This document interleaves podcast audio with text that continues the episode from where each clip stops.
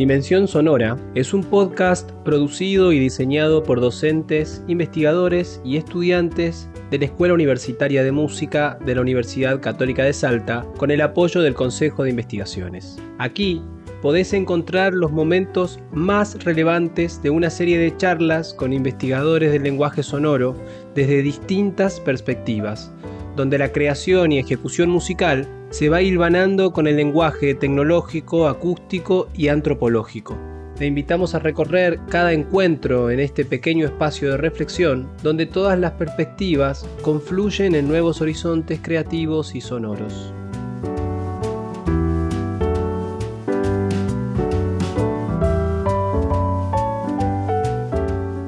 Eh, la exposición de hoy eh, con la licenciada Julia Chira es una exposición sobre el proceso creativo de la obra Macatoviano, Macatoviano, compuesta en el marco de la tesis de licenciatura en composición con medios electroacústicos de la Universidad Nacional de Quilmes. La expositora aquí presente, Julia Chira, es nacida aquí en Argentina, compositora, violinista, docente, radicada en la ciudad de Buenos Aires, licenciada en composición con medios electroacústicos, graduada de la Universidad Nacional de Quilmes, provincia de Buenos Aires. Como compositora ha tenido una búsqueda ligada a la ecología sonora y al uso del canto de aves en sus obras musicales, que es algo de lo que vamos a hablar hoy. Una de sus obras más representativas toma como punto de partida el canto del macatoviano, que es la obra que hoy nos este, encuentra. Como violinista, recientemente participó como intérprete de obras de radioteatro experimental, como Un hombre sentado apostando en el Centro de Experimentación del Teatro Colón en noviembre del año 2019. Promotora desde la docencia al ejercicio de la escucha consciente, tanto en las aulas como fuera de ellas. Organiza caminatas de escucha que consisten en caminatas grupales al aire libre, donde eh, a través de ciertos ejercicios de silencio se pone mucho foco en la escucha y en el sonido. Así que bienvenida Julia y cuando quieras puedes empezar. Bueno, muchas gracias y quiero agradecer en principio a la Universidad Católica de Salta por esta invitación, a Damián Payo eh, y a Ana también que están organizando este ciclo.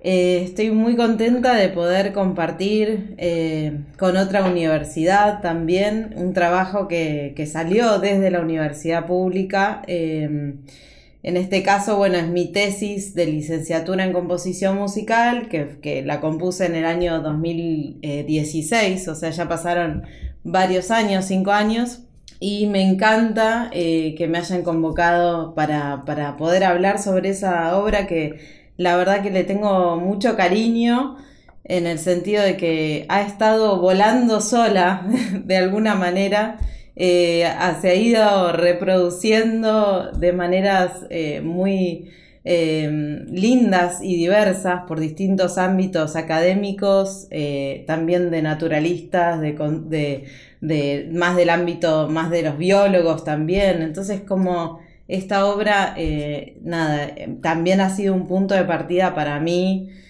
como investigación eh, sobre, sobre mis intereses en el momento de componer y sobre la búsqueda de esta conexión entre la naturaleza y la música. Por lo tanto, estoy muy, muy agradecida de, poder compartir este proceso con ustedes. Bueno, en principio me, me gustaría hablar un poco sobre este punto esencial, que es el punto de partida para mí, que fue esa investigación que se dio en el, contexto de la Universidad Nacional de Quilmes, como les mencionaba, que implica también un eh, brindar a la comunidad eh, un bien público, ¿no? Es como, bueno, cuando uno realiza una tesis de, en este caso de grado, de la licenciatura, es un material que queda también para otros que puedan seguir de alguna manera eh, investigando, indagando, como así yo también pude hacerlo con otras tesis, con otros materiales en los cuales me apoyé para poder desarrollar este trabajo. Y también por el impacto que genera también en la comunidad, ¿no? Como la comunidad educativa, eh, tanto mis compañeros que estuvimos eh, trabajando a la par en el momento de hacer la tesis, los docentes, mi tutor, todos los instrumentistas que participaron dentro de, la obra. Entonces, que el hecho de que esta obra salga de la universidad pública me parece un hecho muy remarcable que, bueno, es un brindar y es también eh, de alguna manera brindarle a la comunidad algo que yo recibí, ¿no? Así que, bueno, por un lado, empezar por, por ahí. Les contaba un poco de este punto de partida. Ahora en este momento estoy realizando varias composiciones musicales que tienen que ver también con el tema de la conservación de, aves y este punto de partida sobre iniciar eh, procesos compositivos a través de cantos de aves. Fui seleccionada por el Fondo Nacional de las Artes para realizar tres breves composiciones acerca de aves que están en peligro de extinción en un proyecto que, yo denominé La escucha de la extinción. Y recientemente, en un curso de posgrado eh, para la Universidad Nacional de Quilmes también, realicé una composición basada en un canto de un búho que está en peligro de extinción en Canadá y acá está en una vulnerabilidad propia del cambio climático y de ciertas eh, características que estamos eh, viviendo hoy en día que se nos vuelven como bastante presentes, lo cual eh, me parece nada, como este punto de, foco en, este ave, en este búho, fue todo un proceso que se dio a través de esta composición del macato viano, por lo cual me, me enorgullece poder compartirla con ustedes.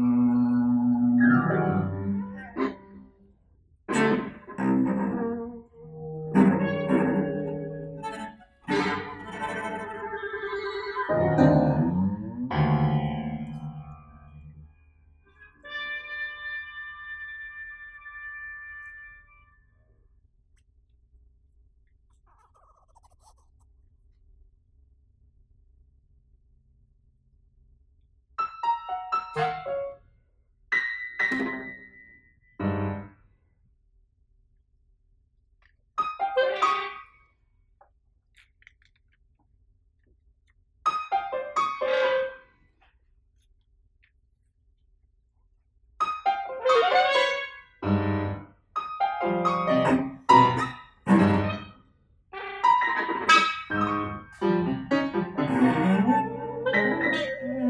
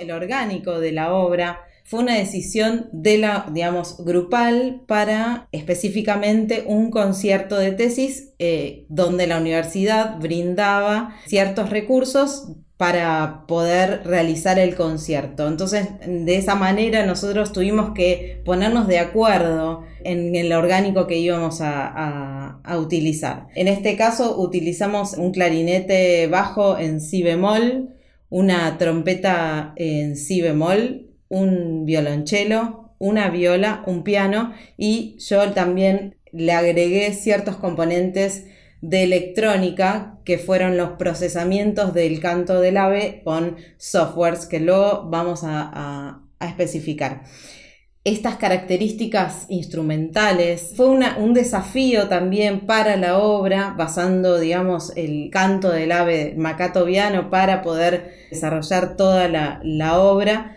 poder adecuarlo a los siguientes instrumentos que teníamos, ¿no? A veces es como que cuesta un poco llevarlos a lo que son los instrumentos de afinación fija, como lo es el piano, por ejemplo. En los cantos de las aves encontramos que hay tonos que están entre tonos, como si fuera como en la música hindú, donde tenemos cuartos de tono, octavos de tono, bueno, están más alineados a ese tipo de, sonoridades que tal vez al sistema bien temperado eh, que conocemos. Entonces, bueno, un poco eso como se dio en el entorno de las decisiones grupales y que también fue un desafío y que terminó siendo también una parte del proceso donde eh, se ponían en juego estas cuestiones humanas y no humanas entre lo que era el canto del ave con las técnicas instrumentales y con mis propias decisiones como compositora. Me parecía importante indagar un poco más en qué es, cuál es el background, digamos, de esta, de esta composición y cómo la ecología sonora afectó mucho en mi obra y también en mi forma de escucha no sé si, la, no, sé si conocen esta corriente eh, que se llama ecología acústica, que encuentra origen en Canadá a partir de su creador Murray Schaffer, el cual falleció lamentablemente este año. Fue muy triste la noticia. Un gran pedagogo, un gran compositor. Recomiendo muchísimo sus obras, eh, sus partituras también. Eh, yo uso bastante sus partituras en, en las clases donde que doy y muy interesante también esto que, él, digamos, nos aportó sobre la escucha, sobre el reconocimiento de nuestro entorno acústico y también, asimismo, en las, en las mismas partituras que él creó, podemos encontrar gráficos que representan un poco lo que se está hablando en sonido. Por ejemplo, hay unas obras que él que él habla sobre, eh, se llaman de hecho estados del agua. En la partitura utiliza gráficos y glisandos que, que, indican, digamos, esos estados del agua, donde está calmo o donde hay mucha tormenta. Entonces, de esa manera también él acercó un poco lo que es también lo que son las partituras diferentes, por así decirlo, a lo que es una una composición basada en elementos de la naturaleza, ¿no? Un poco lo que eh, acá definimos como ecología acústica y cómo se define eh, según el creador, es la relación mediada por el sonido entre los seres vivos y su entorno. La ecología sonora aportó y aporta mucho en poner foco en la escucha atenta del ambiente sonoro tomada como una entidad, un objeto a observar en sí mismo, que nos brinda información acerca del entorno que nos rodea.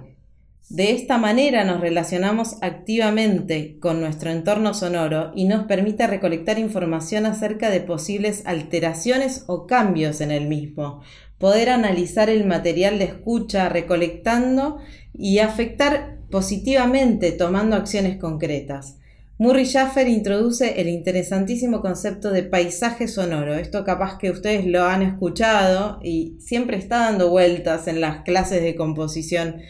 Eh, y él lo dice, eh, lo define para describir el entorno acústico, lo define como el medio ambiente, en tanto espacio ubicado entre el sonido y el ruido como composición universal en la que todos somos partícipes. Su propuesta es aprender a escuchar el mundo como si fuera una composición musical. Hermosa propuesta.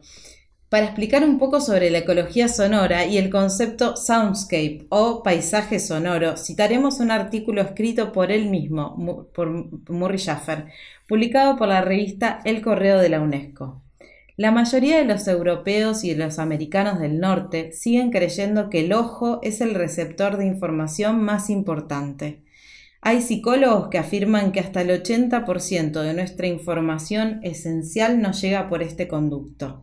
El hecho de que el mundo occidental se enfrente hoy en día con un problema de contaminación sonora y de que un número creciente de personas se percaten de tal problema es un claro indicio de que hemos llegado a este momento de cambio. El sentido del oído merece mayor respeto. Podemos reconocer lo que nos aporta o bien renunciar y resignarnos a nuestra sordera inevitable, incrementando de día en día la turba multa de ruidos que nos acosan. Paisaje sonoro, soundscape, es la expresión que empleamos para describir el entorno acústico. Lo primero que observamos cuando estudiamos un paisaje sonoro silvestre o incluso rural o aldeano es que resulta mucho más silencioso que el de la ciudad moderna. Y sin embargo, esto no se debe a que falte en él la vida. Todo parece indicar más bien que los sonidos están sujetos a ciclos de actividad y de reposo. Los productores de sonidos, parecen saber cuándo deben actuar y cuándo deben callarse. A estos ambientes no perturbados por una multitud de ruidos que compiten entre sí, podemos llamarlos de alta fidelidad. Es decir, la relación entre la señal y el ruido es favorable. Todos los sentidos son portadores de noticias. Cada uno de ellos tiene una finalidad y es complementario con los demás como una buena conversación o una orquestación musical. Esos signos nos proporcionan una clave decisiva sobre el medio ambiente. Considerando la relación entre música y naturaleza y recalcando la importancia en la elección de los sonidos escogidos para una composición musical, este trabajo sobre el macato viano se pregunta, ¿por qué elegimos como compositores un sonido y no otro? ¿Cómo influye nuestro entorno sonoro donde vivimos en la, elección de estos sonidos? ¿Qué responsabilidad tenemos como artistas al elegir nuestro material musical? Y acá, eh, nada, es algo que yo reflexiono bastante eh, y estoy reflexionando. Últimamente también estoy participando también en una academia eh, que se llama Atlántico, donde participo como, como, estudiante y tengo la misión de componer una obra ahora para un ensamble francés que se va a estrenar la obra en Nueva York. Y justamente en, este punto me replanteo todo el tiempo, y yo en este momento puntualmente, sobre cómo influye nuestro entorno y qué relación hay entre el territorio y la música, ¿no? Y cómo influye para mí, como argentina en Buenos Aires, donde vivo, este entorno y mis, mis intereses y este territorio que no son los mismos en otro, ¿no? Bien, entonces, siguiendo un poco antes de, ponernos de lleno a lo que es la obra del Macato Viano, eh, y un poco introduciéndolos en este camino de lo que fue eh, que recién expuse sobre la ecología acústica, la ecología sonora, me parece que recalco la importancia en la obra sobre la práctica de la escucha de nuestro entorno donde vivamos o donde estemos, que nos permite también identificar qué elementos son los que también nosotros los tomamos como compositores y compositoras como motivaciones para nuestras obras, ¿sí? ¿Por qué elijo un material y no otro?